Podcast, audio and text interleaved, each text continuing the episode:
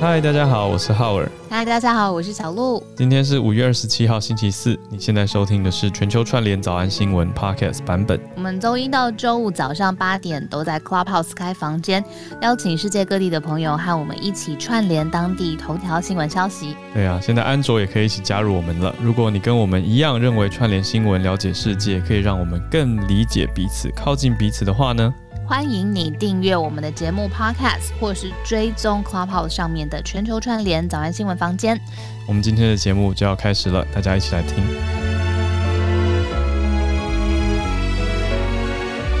我刚刚收到我朋友的讯息，好好玩。嗯，我朋友人在纽约，他说我今天算准时间进来，哎，竟然还不是第一个。要第一个要很多缘分。Tiff 加油！他是我的超级好朋友。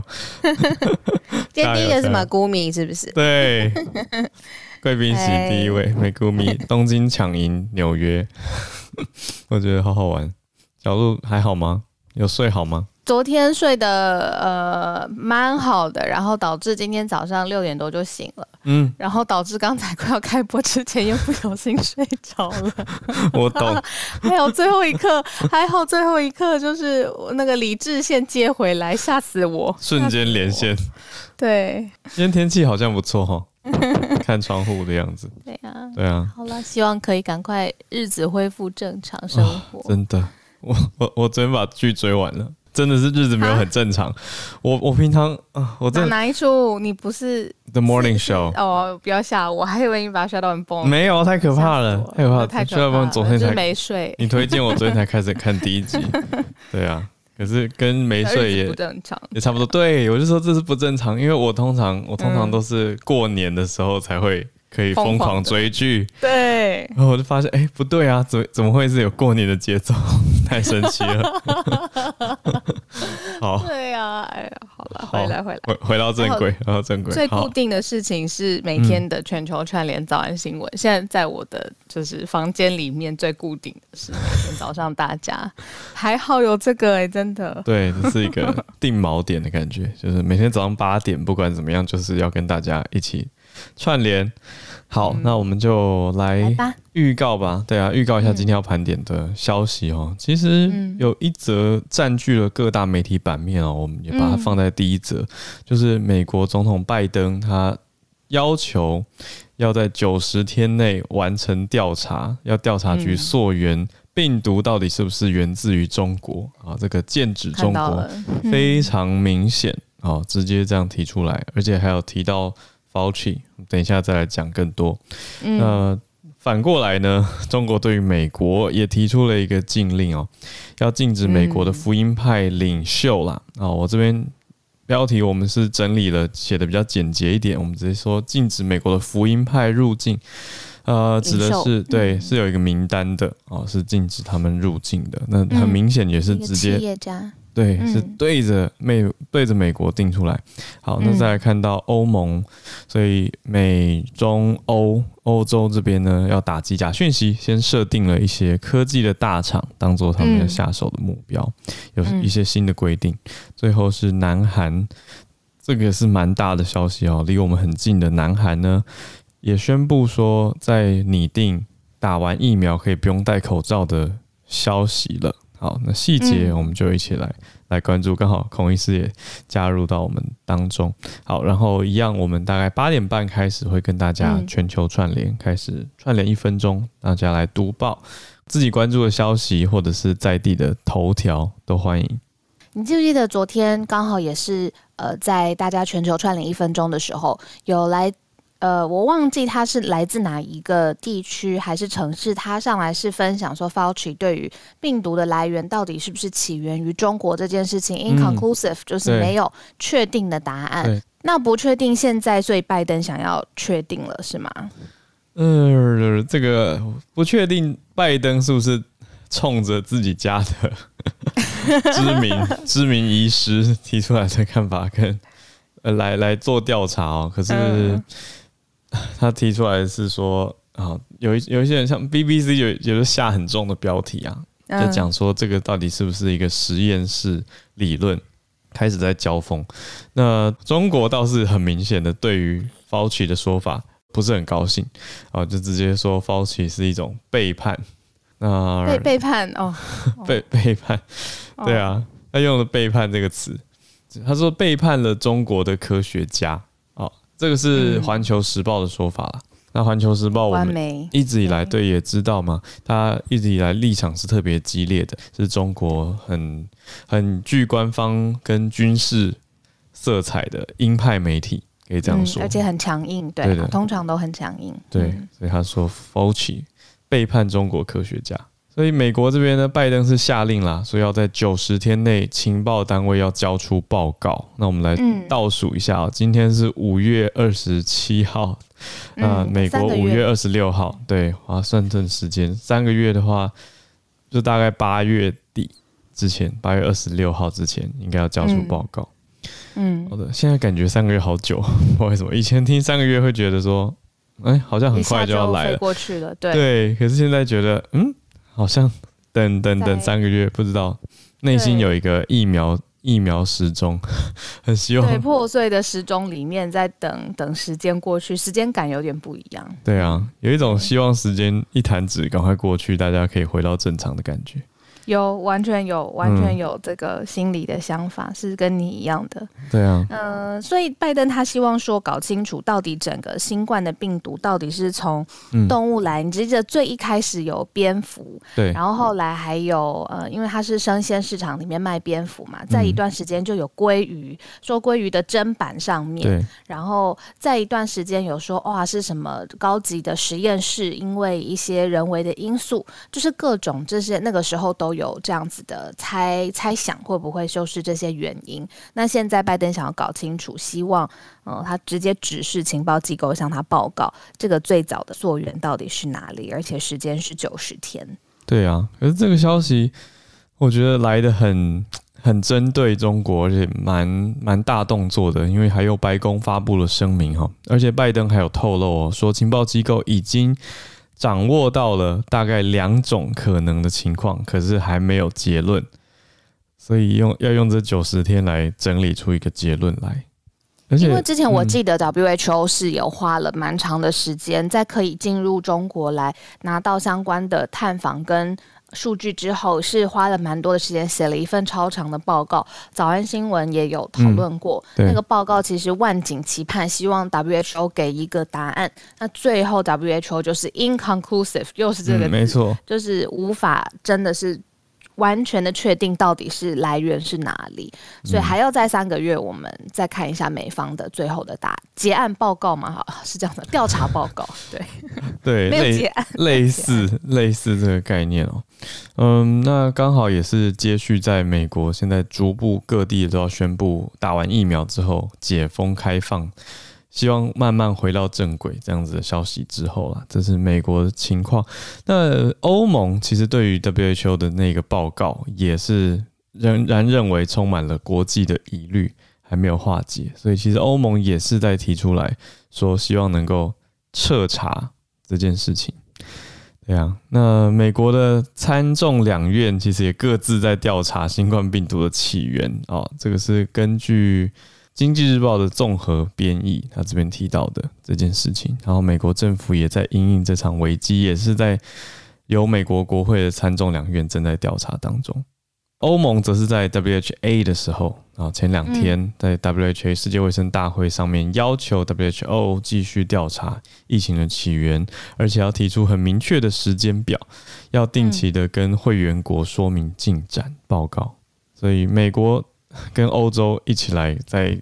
这个面向上都在 push，都在要求要更进一步的结果啦，嗯、要看报告。嗯，那至于中国呢？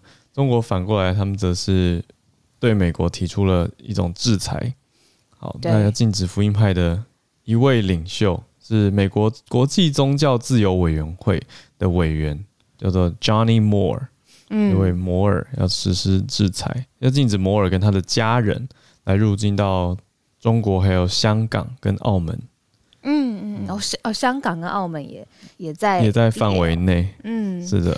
补充一下福音派好了，福音派它其实是基督教新教的一个新的派别，它主要的特征呢，就是它是透过教义里面是说，基督透过福音，然后来传递相关的信息。嗯，然后它比较视为是呃，社区跟信仰是非常非常重要的。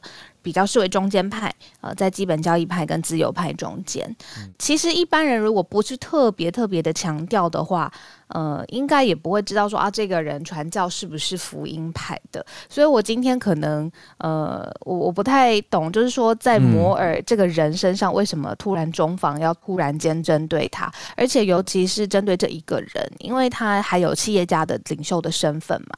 对。那刚才浩尔有说，这是透过一个呃记者会上面的宣布来来决定说中方要对这个人来实施制裁。嗯，呃，他也有算是接续美国的一个制裁反动。嗯，因为美国是先宣布制裁一位中国官员，那原因是嗯迫害了法轮功。哦，理解，OK，跟宗教自由有关。那反过来呢？中国这边由外交部发言人赵立坚就在记者会上面宣布说，也要反制啊。那这次要反制的是福一位福音派的领袖，福音派，呃，早安英文一下，对，evangelical。呃，通常讲到这个字 evangelism 或者 evangelical，讲的就是会上街头跟别人传福音的。的这种类型或类别.所以其实，在商业界有一些人也会自称自己是 evangelist。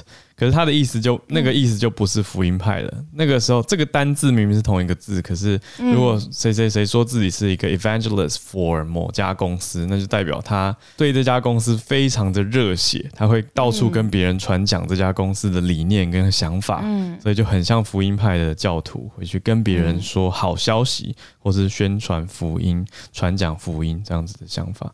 对啊，那赵立坚是说，好，直接 quote on quote，他说公然为邪教组织明目张胆，基于谎言跟虚假信息啊，他讲是信息啊，虚假信息对中方人员实施单边制裁的行径，嗯，所以他也要反过来对摩尔实施制裁。他的意思是说，他要针对的是美国，你们这边国务院既然有国际宗教自由委员会嘛，那我就针对你的一个委员来禁止你进来。理解，所以其实是一个呃你来我往的呃政策的出台这样子。Evangelist 这个字啊，我觉得很细致，而且很高阶。不论是在宗教，或者是刚刚在企业的语境，有的时候在呃你认识一个全新的国家或地区里面的生态的时候，其实我常常看到报道当中也会常用这个字。所以今天也可以那个扩充早安新闻的新闻单字库。嗯。对，所以哦，中方跟美方其实也在各种不同的议题上面。现在啊，就是什么都会加上一个外交这件事。之前是疫苗外交，然后现在是病毒溯源，也会有外交敏感。然后现在看到我们谈的这一题是宗教上面，你要针对谁支出制裁，也是一个加上外交 plus 的这种。概念就是所有的事情议题都会放在美中的脉络角力之下被放大，嗯、所以当中也有解读的空间，跟大家一起互相来思考。对，那 Johnny Moore 呢，在资料上显示出来，他所开设的一家企业做的是公关公司哦，这种 public relations，所以处理的是大众舆论还有媒体资讯情报这些的相关整合。那定罪于他呢，或者说针对猫头针对他，我想也是很明显有一种针对你们的大众舆论跟大家的想法这样子的感觉在背后啊。嗯、就是我直接抓一个你们对宗教自由相关的委员，而且他又是公关公司的老板，公关头子，对，对，所以有点针对你们在喊，对，喊拍板大喊的那种那种想法。那美国当然还是持续去谴责中国迫害新疆维吾尔少数民族这样子的想法哈。那中国就持续的驳斥这样的指控，认为中国是在对抗新疆的极端主义 （extremism） 啊，并不是在打击新疆的维吾尔族人。所以两边一直以来还是这一点没有没有任何的交交汇到，没有交集啦，就两边互相抨击，大概就是这样，在空中继续的对喊。嗯，那我们看一下欧洲吧。这一题啊，欧洲针对科技大厂的这一题啊，其实我很有感觉。嗯、然后，而且这个也是过去一年我常常也会跟在朋友讨论的议题，就是到底虚假的讯息现在很多在网络上面飞来飞去，而且他做的样子啊，连接到的网站啊，甚至他有讯息跟你互动的方式都细致到啊，我第一时间可能会分不太出来，这到底是真的还是假的？我昨天差点被骗。我昨天看那个，我最近也好多。嗯、对啊，我而且我我觉得我觉得，可是我觉得开始养成一个多怀疑、比较低，干脆不要第一时间相信对的习惯。对，对我昨天是在脸书上滑滑滑出现出现在卖那个，刚好可以跟大家澄清一下这个假消息哈，嗯、就有一一家看起来就我没看过的电商，可是好多人在底下留言跟分享的一则广告，然后我就点进去，我就想说，哎、欸，他好像在卖华航的那呃不是华航长荣的防护衣。就是之前在网络上传说很有设计感，全白色再加上一个透明面罩的那一套，我就想说，哎，好像最近蛮实用的哦。然后我就点进去，然后单页式的网页就介绍的很清楚，最底下就马上可以选几件、选尺寸，就可以结账下单了。可是我就心里想说，为什么这个卖得如火如荼，可是却不是长荣的官网啊？我就去。快速的搜寻了一下，我就打搜寻关键字，写说写说长荣防护衣，在我就在呃新闻搜寻，Google 搜寻，对，然后马上就有几家报道写说假消息误信，假的假的。一页式网站，我就想说哇，然后他写出来消息说大人的早就已经缺货，其实只剩下小孩的好像还买得了什么什么什么，我就想说哇，明目张胆的，然后我就赶快回去检举那个网站。而且还用到人家的，就是感觉是他长荣直接出的，是不是？就一直用很多官方的图片，然后我就看看看，最后我去点回那个广告投放的溯源，结果那个粉砖才好像几十个赞吗？总之很荒谬，就对了，不合理。对，可是留言是几百则，快要上千则留言，大家都讲说什么很想买，很好看。我想说哇，到底多少人被骗？我就赶快按下检举，希望他不要再继续害人。对，有一些机制是真的可以做出来。他在网络上面好像有很多人讨论，或者很多人转发的这个假象。嗯，那这一则新闻他讨论的是，除了这个会呃误导或混淆，现在大家觉得哦，到底什么是真假之外，其实这整件假新闻的事情或假讯息的事情，大的社交平台也可能当当中获益。举个例子来说好了，以美国最严重的事情是在疫情的时候。呃，疫情很严重，大家很恐慌的时候，那个时候呢，有一个右翼非常非常呃极端，而且是真的是呃非常非常强烈立场，而且很草根的美国的网站叫 Breitbart，它上面就是第一个写说你喝那个什么水啊。卫生消毒水，然后你身体里面的那个病毒就会完全不见。啊、然后之前在美国真的就有人呃，就是喝了嘛，然后而且因为这样子就更严重。那这件贴文本身也。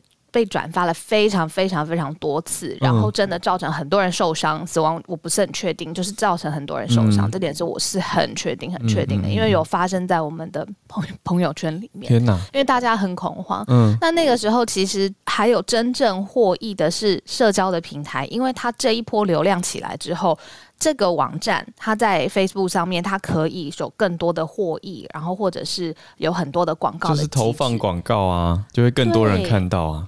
对，嗯，那现在欧盟就是要打这件事情，他希望就是联合大的科技品牌，呃，科技的厂商，希望在假讯息这件事情上面，你不能再获益了，不可以拿就是恶意来操作这个讯息的广告商投放的广告费用，但是讯息本身都还是假的。嗯，等于是说，针对这些会传递资讯的科技公司，来要求他们做出承诺啊、哦。我们看到的是，针对欧盟针对脸书跟 Google 这一些类型的资讯传递的科技大厂，有新的规定了。因为有太多假消息，就是小鹿刚才说到的这种，还包括之前美国总统大选有舞弊啊，假消息造成的影响，会影响大家非常非常的多。所以欧盟这边提出来的是说要阻止他们的获利啊，应该也会有一些相关的法则在持续的制定，这个是新的做法啦。嗯，那呃，刚刚有朋友写信来问说，如果台湾发现假消息怎么办？其实这个问题问的超级好。台湾有一个事实查核中心的网站，嗯，你如果觉得说，哎，我这一篇消息我根本看不懂，他讲的哇，呃，环境或者是哇，科学研究很复杂，或者是哇，疫苗进度等等的，为什么这么看不太懂，而且感觉里面有似是而非？你其实可以把这个连接丢去这个事实查核的网站，嗯，然后你上面就按一个按钮，说我对这则新闻或者是对这则讯息有疑虑，下面其实就会有人回你说，就是诶，他可能也有很多有疑虑的人会加入你，嗯、然后就会有民间在高手，哦呃、高手在民间嘛，就会有人在下面对，对民间的高手会上来，对民间的高手嗯，嗯会回来。那我觉得这个机制是在台湾已经有了，但是没有那么多人知道。然后现在很重要，可以把这个告诉身边的人。我待会贴出社团里头。好啊，我这边收到听友。给了一句结论，就直接说 Facebook 的东西不要买啊，大部分是诈骗。我我不能直接说这句话对啦，好，大部分吗？因为我自己会在 Facebook 投放广告啊，我我我的课程，我在卖我们自己补习班的课程，我们会在脸书写一些相关的教学文章，然后再顺便卖课程。我想说，这个也是我会投放的广告啊，这完全。百分之百真实，没有诈骗，好吗？所以我在想，大家讲的是不是那种一页式的啦？我觉得想提醒大家的是，有有一些所谓的假哦，有很多层面嘛。有的人是做了很漂亮的网页，最后没有完全没有出货。哦，那就是直接骗你钱的意思喽，收了你的钱，完全没有给你任何东西。有一些则是最后给你的产品跟广告的不符合，这也是一种骗。所以这种类型都还蛮多的。那我们讲到的是，我觉得很大的重点还是你去看一下广告主是谁，就是这一则广告如果是赞赞助的，你的英文版它会写 sponsored 嘛，那如果是中文版它会写说赞助内容或者广告赞助，那你其实都可以去。看一下这个广告是谁花钱投放的，你就看那个粉砖的名称到底是谁。嗯。而且我还看过有些人会借别人的粉砖投放，这些其实都不是那么的适合。比如说，假设我是我随意讲哦，假设我是卖行动电源哦，可是我的粉砖假设没有成立，或者是很小很小，没什么人追踪。对。然后我去找了一个呃卖吹风机的粉砖，因为他是做电这种网络电商做很久了，然后有几十万追踪，我在他的网站投放。嗯，那你看可能也分不出来，你会想说，哎、欸，这家哦看起来就是卖电器产品啊，然后他们在卖行动电源，也不会很荒谬或很奇怪。可是你仔细一看，其实是不同品牌的东西，那就要仔细小心去看，说，哎、欸，到底是谁在对我投放广告？对，是谁在卖？我是把钱付给谁了？谁？对，然后大概多久可以拿到？等等，这些我觉得是大家要除了被好看的广告烧到以外，要保持理智的地方。嗯。呃，还有可以跟大家分享，这个很短，就是啊，有一些你忽然在呃网络上面看到的大号，就是哇，这怎么，比如说好几十万人追踪，嗯，或者是哇，这一篇贴文怎么就几千个分享？那他讲的一定很受欢迎，或者是很多人赞同，嗯，你第一时间会有这样子的感受，可是你可以往下滑一下，哦，对，这种有的也是假的。对，如果他比如说几个月之前他的贴文才是两三个人，嗯、小猫两三只暗赞，嗯、或者是一篇贴文根本没有回应，但是忽然之间他置顶的，或这一个月哦，通常都几千个、几十万个人在那边分享的时候，嗯、你可以点进去看他真的分享的人或留言的人，嗯、他们的头像还有他们的呃自自己的个人的网站上面是不是其实。是跟这个呃本身的这个粉丝页根本零连接，或者是重复性很高，或者是这个很明显看起来数据就是呃由公关公司操作的，嗯，它不一定是它看起来的那样的受欢迎。这类型的我感觉是这几年开始窜起的一种诈骗方式，就盗用人家的照片、盗用人家的图片来穿凿附会。我最近看到的是隋唐也被盗用啊，因为。呃，所谓的小鹿刚讲的大账号嘛，大号就是他们可能追踪者多，贴文也多，那累积久了，其实真的有心人士就去一直截图你的 IG 的一些生活照，然后把产品合成到你的生活照里面，然后说某某某代言，就把你一些家庭照片啊，或者出游的照片，然后放一张比较适合合成产品的照片。然后把自己的产品放在里面，然后就说：“你看这个谁谁谁也有代言哦。”对，所以大家真的是很小心。那甚至我看到有一些很谨慎的铁粉，他们就会跑去直接问本人说：“这个是你代言的吗？”然后本人通常都会再发一张再发一则公告说哦某某是诈骗哦，我真的代言的其实是什么什么，要指名或是认名。所以我就发现到这件事情，大家也不要只看到自己喜欢的偶像明星名人在在照片里面就觉得啊，这应该就是他挂保证或者他官方代言的，所以还是要仔细多一层的疑虑，多一层的检查，小心为上，总不要被骗好。小心小心，嗯。那来看看我们的邻近的国家，最近我们还蛮常谈南韩的，我喜欢就是。好像我们全球串联早安新闻，有的时候会有一阵子谈日本，然后有一阵子谈南韩，有一阵子谈越南比较多。这阵子呢，我们很关心在南韩发生的事情。那现在发生说，原来南韩里面的疫苗施打率不是很高，所以呢，当地政府为了想要鼓励，尤其是鼓励年长者来施打疫苗，就宣布说，只要是打过一剂疫苗的人，六月开始呢，你就不用受限。呃，直系亲属聚会不得超过八个人的规定，然后到了七月外出你就不用戴口罩了。嗯，那连参加宗教活动或是用公共设施，你也不用受到人数方面的限制。希望有一个诱因啦，让大家赶快出去打疫苗，疫苗尤其是年长者。嗯，嗯，而且是七月开始开放，是打完刚刚说一剂嘛，就是只要打完一剂以上的接种者就可以外出，不用戴口罩。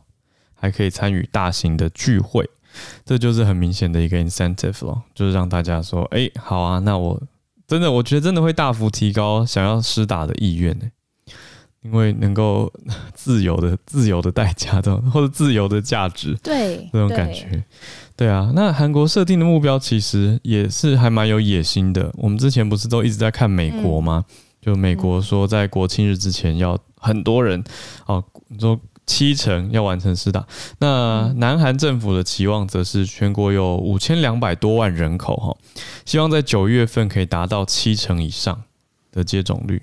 嗯，所以如果以全国规模来讲，其实跟美国一样，它设定七成哦，而且美国设定七月嘛，那南韩设定九月，只差两个月。不过当然人口数的规模比是不一样的啊，美国三亿三亿多嘛，那南韩这边人口是五千两百多万。对，那这样子才能往下一步的解封跟解禁去走啊！我觉得政策上是非常合理的逻辑顺序。嗯，理解。呃，最近我们常常都在讨论呃疫情方面或是疫苗相关的消息的时候，其实真的衍生出来会有很多疑问。我自己也会常常会觉得说，呃，常常听到的字，它具体的意义到底是什么？例如说，呃。打了疫苗之后，真的可以群体免疫吗？或者是这个字有没有什么门槛？怎么，呃，它的门槛是什么？或者是以前我们常常听到零确诊，嗯，那台湾真的有可能回到零确诊？或者这个是一个实际的目标吗？那其实这些问题我们有重复的收到，然后所以我们就会一起来问孔医师。像今天孔医师待会在我们助战专家的时间，也就是跟大家分享这一系列的。嗯，那所以就是也很谢谢大家会持续的写讯息给浩尔跟我，然后呃或直接在孔医师晚上十点的房间，大家一起来互相讨论。嗯，对啊，所以就是待会我们助战专家的时间，邀请孔医师也来针对这一系列大家常常会心有的疑惑，嗯，呃、来给大家一个喂教的时间。对，我觉得超级棒，刚好就是时间来到八点三十分，那我们就也开始跟大家全球串联的时间。好，好，哇，欢迎大家哦！今天举手也很踊跃，嗯，像我刚刚中间去看了一下。当初喝消毒液跟这个漂白剂，真的在美国有造成人民死亡哎、欸，嗯，所以你看，如果那个时候他们有像孔医师一样，就是第一时间在各大社交媒体平台阻扰这个讯息，或是纠正这个讯息，拨乱反正，嗯，应该伤亡也可以减低一些。然后假讯息真的是害人不浅，嗯，刚刚好，我们来看看，我先邀请了马来西亚的记者朋友 Benjamin，Benjamin 看起来好像这个报纸。看起来很惊人，对，我们昨天的疫情又上又创纪录了，哇！对，而马来西亚好好这一阵子有一点反复。这几天其实我们已经、嗯、已经收呃限制我们的那个限制令，我们的 MCO 就是行动管制令，嗯，已经呃收紧了限制。其实可是疫情还是一直下不来，因为我们有很多这个变种病毒嘛，就是呃南非变种病毒已经在我们这边扩散了，然后又有几个那个印度印度的毒株也过来这边，所以。呃，昨天的最高纪录就是单日确诊七千四百七十八例，预测应该这几天会上到八千例左右。嗯。应该是还是不会下过来，然后死亡病例还是继续的攀升到六十三例，就是昨天创了就是五个记录，就是 ICU，就是我们的那个加护病房的人数也一直在上，就是一虽然现在我们的那个 ICU 病房已经超过了一百一十三 percent 的那个 capacity，就是那个一百一十八 percent 那个呃满供应量超过了这整个对。嗯然后我们的那个呃，就整个活跃病例，全国也是到达了六万多，六万六千两百零八宗，嗯，所以是五个五个最高的这个呃新纪录，那预测还是会呃继续上升。然后昨天我们的一。马来西亚的这个接种的，呃，就一直一直在继续嘛，这个疫苗接种。那昨天，嗯，那个呃，AZ 疫苗这也是开放，可是不到一小时就全部人抢光了，就是而且大家都进不到这个系统，因为 AZ 是我们开放给国人去自愿登记接种的，那另外几个都是呃是不需要登记，AZ 才要登记，这样是所有马来西亚的新闻，嗯。A Z 开放几季，一小时就抢光。呃，一百一百二十九万季，可是一百二就被登记完了。九万季，嗯，对，一百二十九万季是给一些给那个老人、老年、老年人，拿一百一百万以上。Benjamin 刚才最后我们哦对，最后一季，最后一句，对不起，一百二十九万季，那二十九万季是老人、老年人已经登记了。对，那一百万季是十八岁以上的，他们去抢了。哇，然后这么一小时就抢完了。这很惊人呢，而且而且系统还上不去，我自己要登记也登记不到。哇，真的！而且他们说比抢抢那个演唱会还难抢，非常难抢。这个比喻可以理解有感哦，演唱会门票真的已经很难抢了。哇！好，谢谢 Benjamin 的分享，让我们知道啊、哦，马来西亚辛苦，加油！对啊，真的加油加油！Benjamin 昨天是不是有给我一个呃连接，就是有一些、嗯、呃朋友把这个抢疫苗的过程的心得把它写下来，这个连接我也待会把它放在社团上面好了，还是 Benjamin 来来分享，因为这个过程可能我也会很想知道大家比。平常或者其他的国家，嗯，嗯，你说，其实昨天是十二点，中午十二点，其实是要那个呃抢疫苗。其实大家十二点之前，像我是十二点之前就已经准备好了，就是要抢那个疫苗。可是就是十二点，他就突然间宣布说延到十二点十五分，实际上十二点十五分也进不去，嗯、是十二点二十分才开始。嗯、可是十二点二十分一进去的时候，他要选地点，因为只开放五个州嘛，就是只有五个州。可是，在选地点的时候一直点不进去，然后一点半不到一点半一点二十分的时候就宣布已经结束了。嗯，哦，好吧，所以你觉得怎么怎么回事抢不到？对，哇，我我如果是在电脑上面要抢的人，我一定很焦急。对啊，而且这种生气啊，这种抢不到是很惆怅。很多人是用了好几台电脑，像我自己是准备了两台手机跟一架电脑，一直都还是抢不到。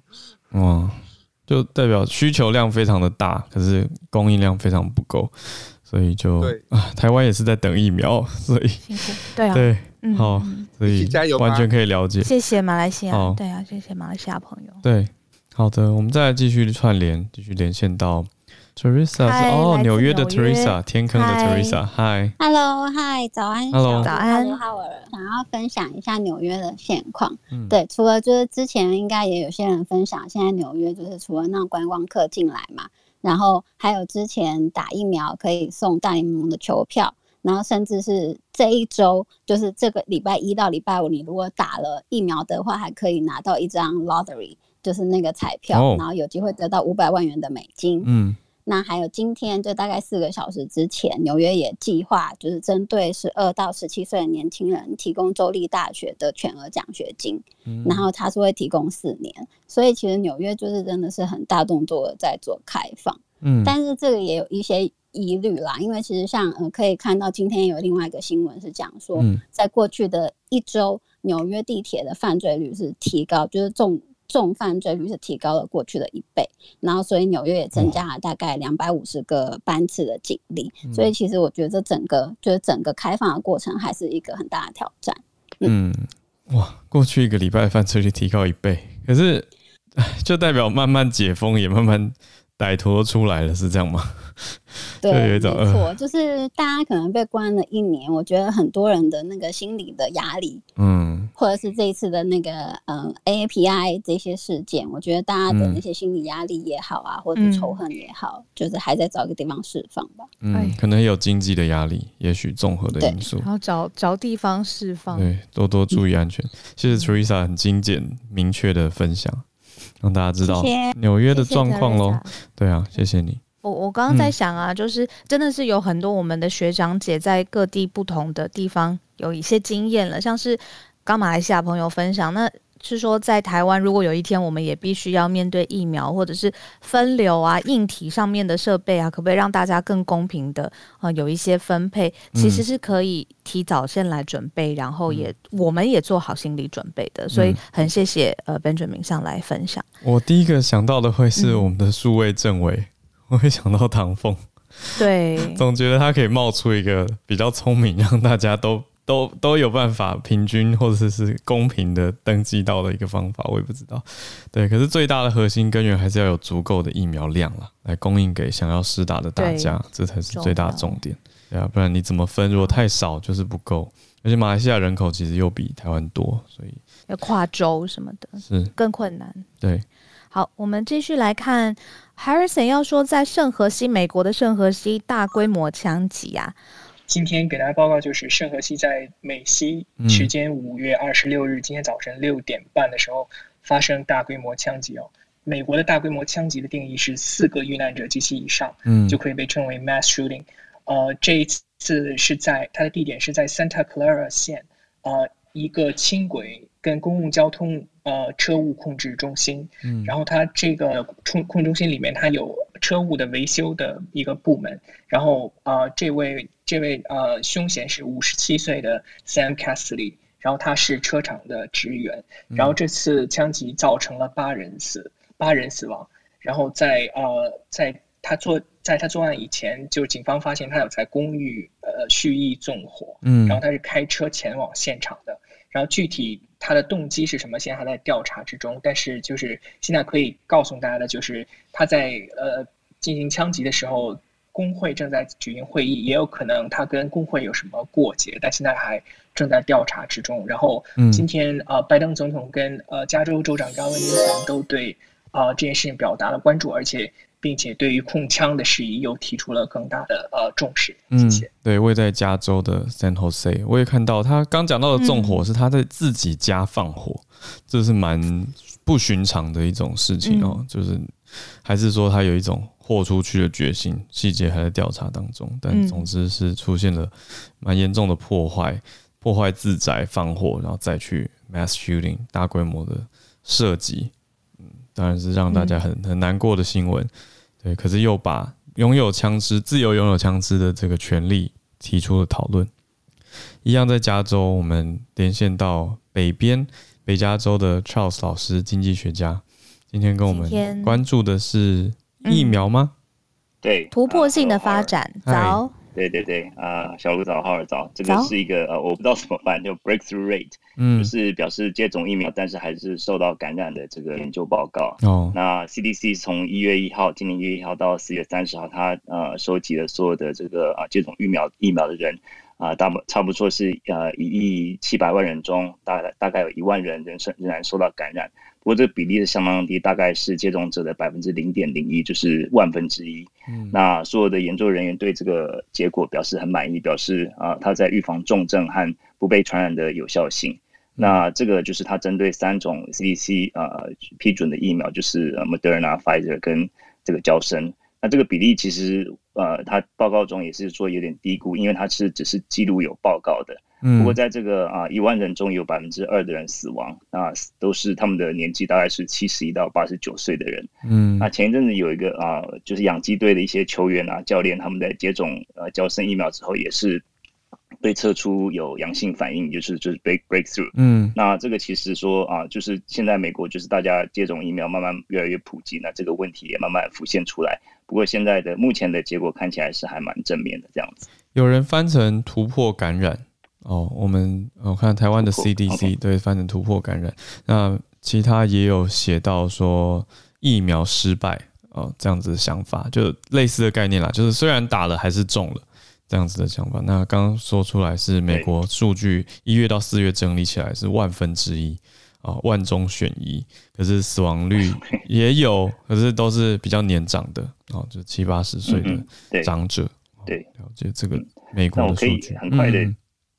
你可以讲回应一下刚才你们讲那个 evangelism 这个字，对，这个字其实是呃，这个字其实它它的字义是就是 spreading the gospel，就是分享福音的意思。对啊，它在这个其实在美国现在这个字通常是指呃，在选举的时候常常用到，就是在指某一个投票族群，嗯、比如说 white evangelism，那通常就是表示这些这个族群是特别他们的有一些特别政治倾向，特别是。共和党的铁粉。那我前阵子听到一个新闻，就是这个字在美国的教会界中，嗯、尤其是比较年轻的教会中，他们越来越反感被贴这样的标签。嗯。呃补充一下，的确，就是有有我我我懂那个意思，还有有感觉到这件事情，就是年轻族群比较不会自称为，或者 they don't want to identify themselves as evangelists。evangelists 就是随着年纪的增长，好像变成一个接近比较中年铁杆福音派的这种感觉啊，就会让人联想到比较偏向共和党，呃，非常虔诚的共和党员的这种形象。对，所以谢谢 Charles 老师。那再来，我们连线到日本东京翠翠。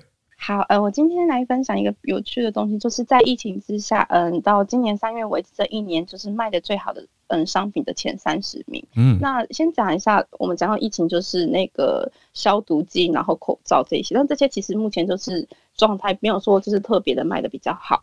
那最有趣的是，其实今年的第一名是美露。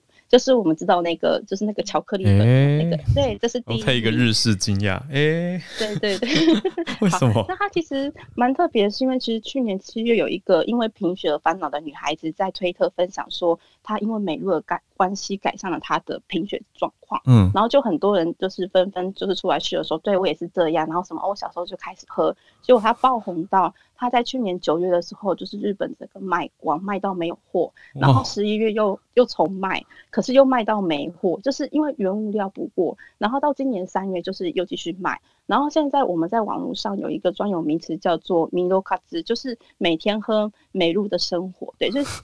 到现在他还是很热畅销的这样子，出现新单字就对，米露。对，嗯，那第二名的话就是口罩，这不用讲。嗯，那第三名的话就是衣服的除皱剂，因为其实现在怎么讲，就是有嗯，反正就是因为现在大家不太想要去那个干洗店，那除皱剂，对，除皱衣服用的除皱剂，所以这个也是今年卖的最好的。嗯，好，那就在最后分享一个，就是倒过来，如果是在药物里面卖不好的前四名，嗯，第一个是漱口水，第二个是止糖去咳药，第三个就是口腔除臭剂，第四个就是感冒药。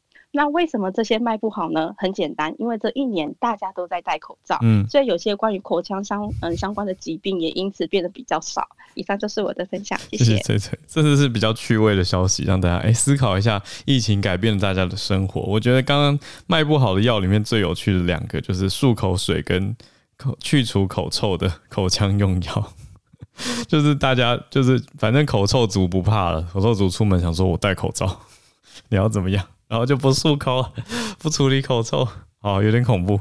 对，可是算是比较趣味啦，就是大家的生活受到影响，那也真的不拿下口罩，还还真的不会被口臭影响呢。好，所以谢谢翠翠的分享，好，还让大家知道说，哦，原来美露在日本爆红啊，这也可以跟日本相关的朋友多多交流这一个点，我觉得蛮好的生活话题。谢谢翠翠，那。我们的助战专家时间再度来临，非常谢谢 Dennis 老师跟孔医师非常准时的出现了，谢谢两位。那我们今天是不是从 Dennis 老师开始先跟大家聊聊？Dennis 老师是不是在看中美到底在演哪出？是中美到底在演哪出？其实这些我们还是可以解析一下，是今天、嗯、今天的这个拜登他为什么做出这样的动作？嗯，我们先谈一谈，就说拜登今天做的事情，基本上他是。呃加强，就是要美国的情报单位全力去调查，到底在两个论述当中，两种理论哪一个是比较比较贴近真实的？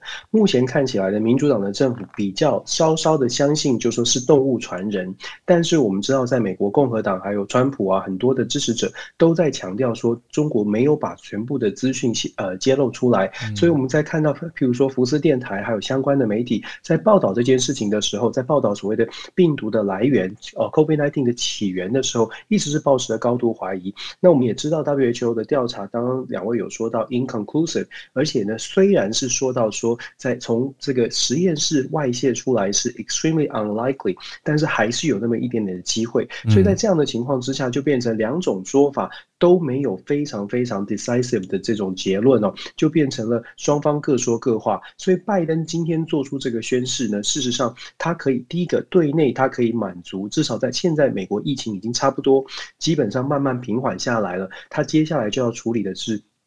对，我们说这个找出正义哦，基本上他要满足他对内国内有一些疑虑，尤其是共和党的支持者，他可能需要去做一些满足，而且他也要回应福斯电视台对他的，就说呃共和党这一边的对他的质疑，所以他提出这样的一个调查的需求。其实我觉得对内他是有他的政治考量，那对外呢，事实上这就想到外交了。为什么什么都是外交？刚刚两位说到，我一直在讲说，现在的世界在谈的不是传统的安全观，是所谓的综合安全观。Comprehensive security，好几年前，大概在北欧的国家就在研究了所有的外交的，所有的外交或者是国家安全，以未在未来的时代会更加的倾向，就是不是只看船船坚炮利，嗯而是看所有的小小的细节。那我们说，拜登对外做出这样的动作，事实上。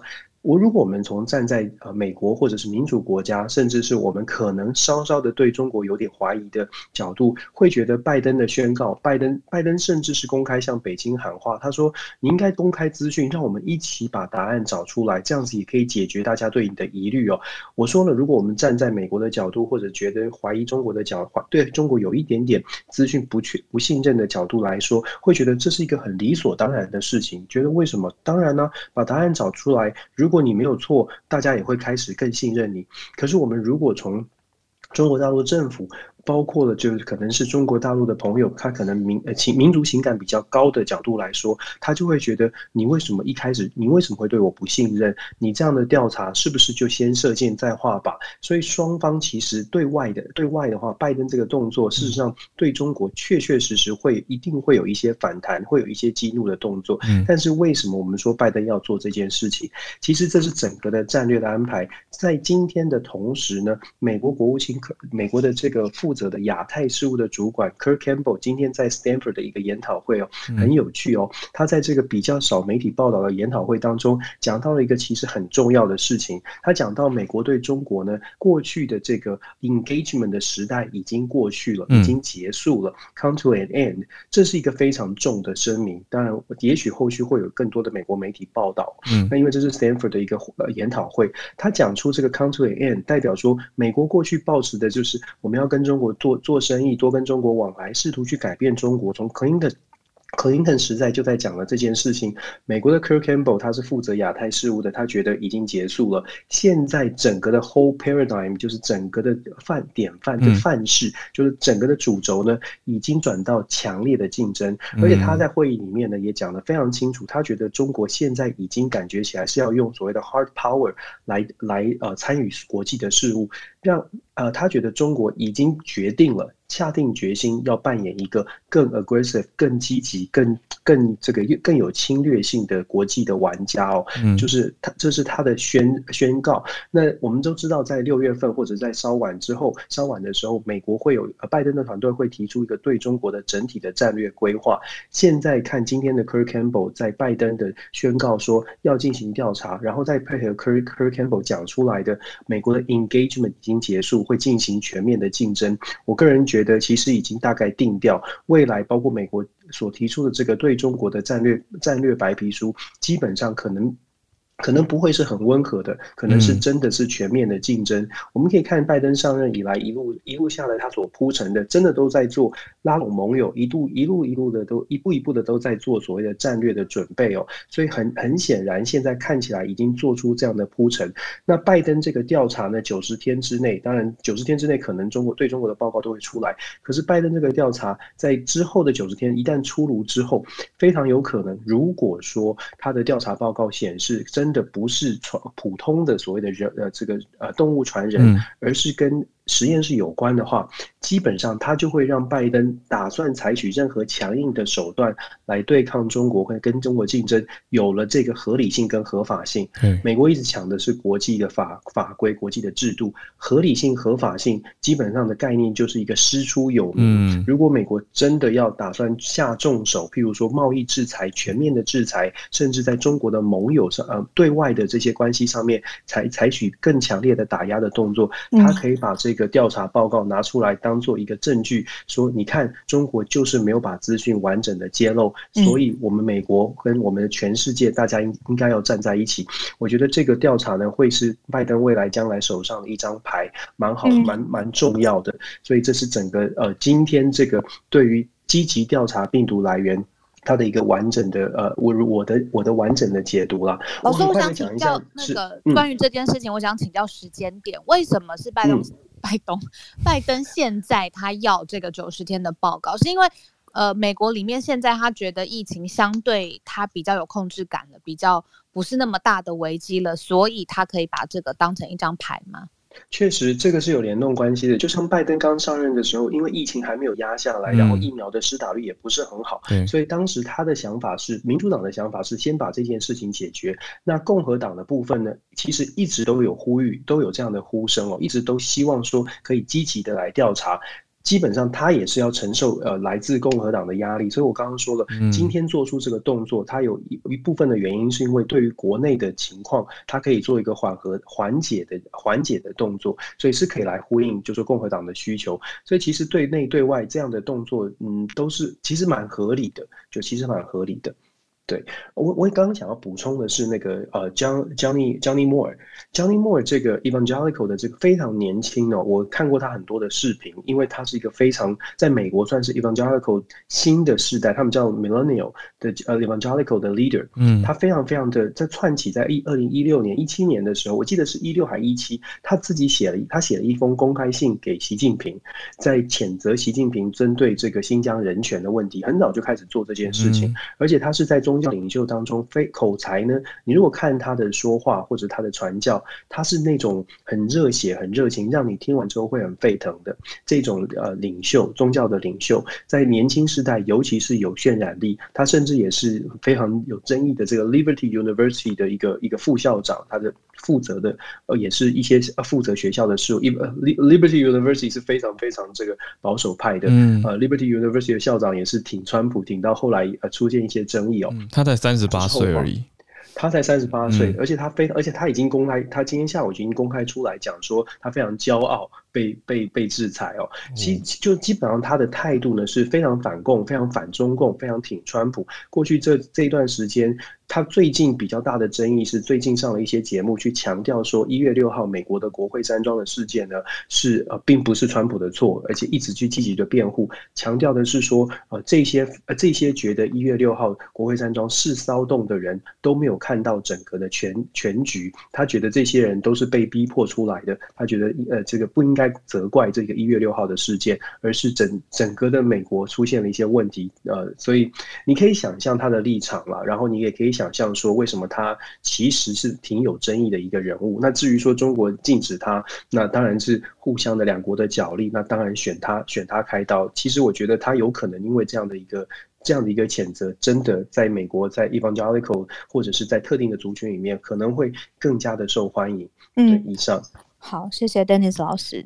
哦，原来他背景是那么早之前就写信给习近平，嗯，哦，然后立场也是一直是很稳定而且很迷人的。我待会来看一下，就是 Charisma 很迷人。我待会来看一下他的 video，然后跟老师讨论一下有没有可以适合分享在我们社群的。嗯，呃，大家也可以加入全球串联早安新闻的社团，然后在上面看更多的补充，或者你自己有补充的话，也可以提上来。嗯，谢谢 Dennis 老师，让大家看这种外交越来越能够理解脉络，而不是只是雾里看花，然后听到很多火花四射的消息，能够知道它背后冷静下来去知道它脉络跟思考，还有背后的来源根据是什么。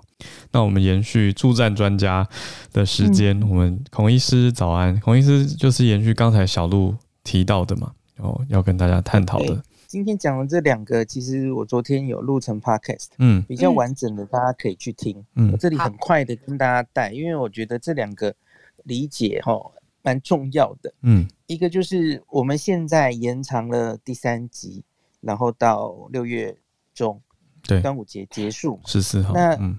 我们可能可以从一些过去防疫学长姐的经验，嗯，然后来预想一下接下来会发生什么事。我觉得也让大家心里有个心理准备，嗯。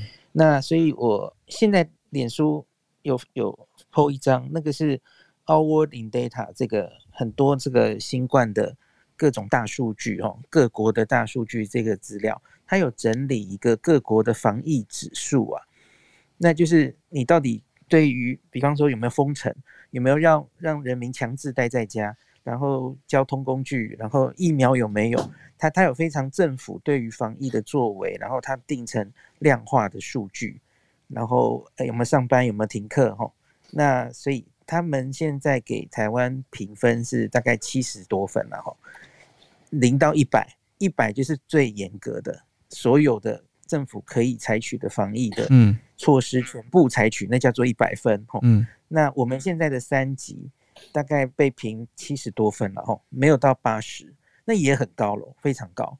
那我你可以那个很有趣，那个网页吼，大家可以输入任何一个国家，你就可以看到这个国家这一年以来，他们这个对于这种呃。防疫的措施，这个松松紧紧哈，嗯，因为不同时间不一样嘛。那我找了几个我们最有兴趣的国家，一个是日本，谈了很多日本嘛，哦，看很多这一年日本的疫情。再来就是我觉得我们可以取经的，我们希望接下来如他们做的很好的是纽西兰跟澳洲，嗯，那所以我我把然后还有台湾这四张图一起放在一起哈。那 我们先说日本，日本因为大家其实。有很多日本学长姐也讨论过种种问题，哈，他们的问题就是紧急事态宣言，可是原来法源上是没有强制力的，所以他们被评分，哦，那大概只有五十分上下。这一年以来，日本从来做不到像所有其他的国家那么严格的，呃，严谨，就是可以到七八十分，甚至九十分，哦，纽西兰做到接近一百分，嗯，那澳洲大概是八十分左右。那所以呢，我们看到日本的状况就是这一年来开开关关嘛，嗯，那它几乎不能非常有效的清零，那你一旦放松，马上又回来。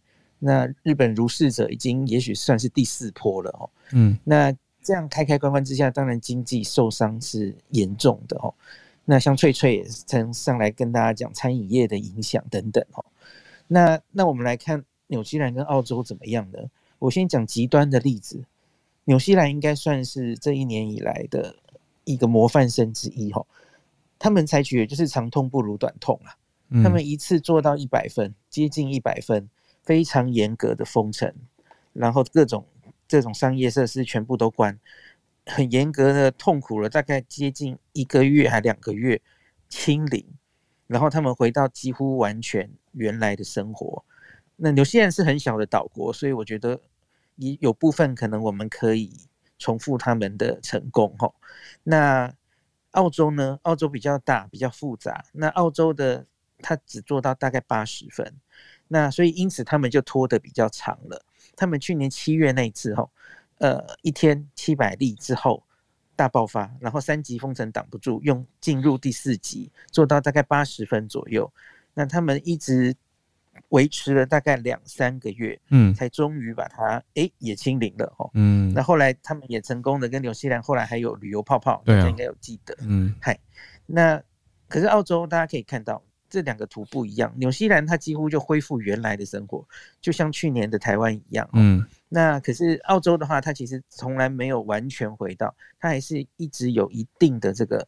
呃，防疫的措施维持着哈，回到什么二三十分，嗯，然后又有案例，它又回到五十，回到六十，嗯，就是它也是开开关关的，可是它相对比日本控制的好。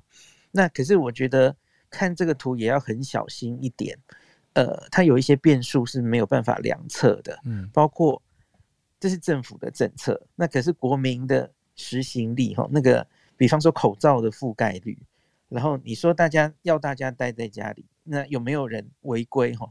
违规出来等等的，这个在这个模模型里是看不出来的。嗯，那第二个最大的限制，当然就是我们看到过去一年，他们其实面对的都不是英国变种病毒。那英国变种病毒流行传染力有比较高哈，那同样做到八十分，是不是真的还可以把它挡下来？嗯，难说哈。对，不能不知道跟去年的澳洲一不一样。嗯，那还有就是。人口了密度啊，我们跟澳洲跟纽西兰人口密度终究还是不一样的。对啊，那所以给大家参考。嗯，我的最后的一个小结论就是，我们到六月中了，吼，假如就算我们成功的哦，可以把它嗯案例降到什么个位数啊，十十位数啊，可是呢，然后呢，下一步要怎么样？嗯，我觉得我们要想清楚。我们现在要的到底是如同澳洲、纽西兰的清零，嗯，还是嗯？那因为清零的话，我觉得要下定的决心可能更大，可能需要跟纽西兰一样，一次拉到最高，长痛不如短痛，嗯，可能才是以清零为目标的话最好的策略。不然，假如只是维持在，比方说三级，然后没有做到更高的话。那可能就会拖得蛮长的，然后接下去一定会造成防疫疲劳或是经济非常严重的反弹哦。有人说活不下去了，要纾困了，然后从而造成一些防疫的力道不够了，那那就会变成日本了，甚至高放放高高低低的这种，对对对，嗯，对啊。那这就指挥中心来做决定了，对吧？他要做一个抉择。对，可是我我觉得现现在看起来的。气氛倾向于指挥中心大概会不希望进到第四级，嗯，那对，所以我觉得给大家参考了，大家就只只好自己看下去。嗯。谢谢 孔医师，我觉得孔医师带来的这个切角跟观察报告很很清新，因为我这几天快被淹没的讯息就是大家都在吵成一片，就是疫苗到底怎么了，还有疫苗怎么买啊，疫苗为什么买不到啊，各种揣测甚嚣尘上。对，对，可是孔医师看的是。长远的政策应该可以参照哪些哦可能的方向？那这也是大家以后对，对也也不是以后啊，其实就是近期的将来哦，可预期的将来几个月之后必须要面对到的哦，生活上的调整，还有解禁的状况，或者是哪些地方要再更严格的维持等等。哦，这个也是呃指挥中心跟整体国家政府很需要好好去应变的重点，所以。谢谢孔医师带大家有这些观察跟思考。疫苗，嗯嗯，请说。我觉得最近哦，正想讲疫苗了，嗯，又回头再炒疫苗。对啊，其实也已经炒很久了啦。对，就一直都在关注为什么买不到，什么时候来，什么厂牌，对不对？那可是我觉得疫苗现在了，它当然很重要，可是它现在应对我们这一个爆发的疫情，嗯，它是远水救不了近火。对啊，嗯，我们现在才一 percent 嘛，嗯，你想要达到多少？对，我想要跟大家讲，就是讲很多的嘛，群体免疫。嗯，群体免疫，我们台湾自己给他定的是六十到六十五 percent 左右。嗯，我们现在预购的疫苗三千万剂嘛，嗯，你算起来两剂，那是六十五 percent 的人口而已。嗯，那可是我自己觉得应该要更高才行。嗯，因为像 Dr. Fauci 就是抓七十到八十五 percent。嗯，那这个跟两个变数有关，一个是大家都耳熟能详的 R 零值。嗯，这个疫苗的这个群体免疫有公式可算的哈，一减 R 零分之一，大家可以自己算算看。你有看到 R 零值有各种数字嘛？哈，那阿零值其实是一个变动的数字，因为它的定义是在这个社区里完全不做任何的那个工位设施，让他自己传自己传，他一个人可以传几个人？嗯，然后那是一个变动的啦。像现在的阿零值，我们就希望有把它压到尽量接近一哈。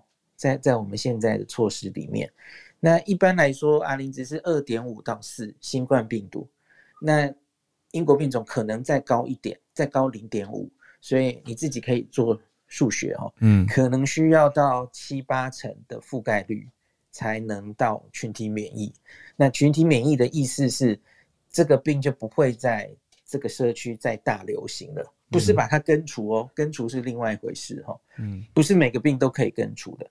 那第二点，刚刚第一个变数是阿玲，对，第二个变数是你打的是什么疫苗？嗯，保护力有多高？嗯，嗯，所以你打一个五十 percent 保护力的，跟打九十五的，当然需要打的数量就不一样。对，所以有听出来了吗？我们买的是三千万的疫苗哦。嗯。嗯，保护力可能高高低低嘛，哦，对，所以我觉得政府现在抓的六十五 percent 可能稍显保守，可以这样可以理解。能够的话，嗯，能够的话应该多买一些，像、嗯、像日本啊，嗯，买了人口的两倍以上的，对，对对对。那买的订单是一回事啊，什么时候来？世界各国都是这样啊，我觉得大家现在也不要这么各种阴谋论呢，对啊，对，没有错。哎，就是政府已经努力。几个月了，我觉得买疫苗这件事一定是有非常多不足为外人道的心酸。大家都知道台湾国际地位的特殊处境的一些问题。哈、嗯，对啊，尤其刚好延续昨天我们讨论，不是说有泰国网红，嗯、还有呃有一些人想办法要组团去美国打，对啊，去去洛杉矶嘛。然后今天的消息是，呃，阿拉斯加的机场也可以打了。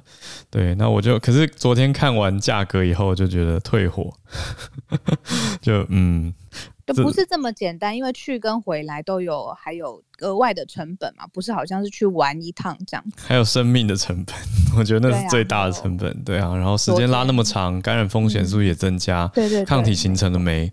然后如果真的有医疗的需求，不一定是在当地肺炎相关，对，很有可能是自己的不适啊，这些连锁的反应，那在外。陌生的地方啊，没有不就是没有没有你的国家健保给付的地方，对啊，那到底要怎么去应对？这些都是相应而生的后续成本。嗯，不过刚孔医师有说，就是到底是日本的这种模式，就是它会拉的时间比较长，嗯，或者是纽纽西兰这种模式，它一次真的就是把这个警戒严格的拉了很高的一一段时间。我觉得这是一个很重要的交叉口，因为这跟接下来大家民众怎么生活跟心理调试有很大的关系，所以我决定我要去听孔医师 podcast，嗯，也分享在我们社团了。我刚刚看到这个链接了，对啊。然后靠尔刚说网络上面真的好多，我现在好多看到原来是朋友也在选举之后各自冷静或是理性当朋友的，现在为了疫苗为什么不买，或者是怎么花那么时间买那么多时间买吵成一片，嗯，那孔医师刚刚也是说真的是。过程各国都一样的难啦，嗯，大家我们先冷静一下，这样是非常谢谢孔医师，好，持续带大家来关注啊、呃，理性关注，而且就是听孔医师讲，有一种比较安定的感觉，就觉得可以可以好好的听到资讯还有知识啊、哦，非常谢谢。那当然，我们所有的全球串联的朋友，大家也都带给我们很多。不同地方的观点跟消息，我觉得都很开心，谢谢大家。那既然就来到礼拜四了，明天就礼拜五了呢，对，所以 Let's celebrate。这个感觉好怪哦，对不对？对，我礼拜二就觉得礼拜五了，对，没错。但今天才礼拜四，对，那明天周五了，好，跟大家。没有，你觉得现在是过年呢？真的，当过年来过的，真的。啊，好，我剧追完就要认真了。我再推荐你一部，今天把影集看完。好，好啦，谢谢大家的串联，我们明天早上八点继续跟大家在一起。谢谢你今天的收听，不要忘记要订阅我们的节目，一定要把订阅给按下去。任何想要分享或跟我们说的话，欢迎加入 Facebook 的全球串联早安新闻的社团。或是用各种的管道留言给我们，比如说我们的 Instagram 或者是 Facebook 的粉丝专业都可以收大家的讯息。谢谢每一位加入全球串联早安新闻的伙伴、助站的专家，还有来自世界各地的朋友。谢谢你们让这边变成一个温暖的大家庭。那我们明天空中再见喽！明天见，大家拜拜。拜。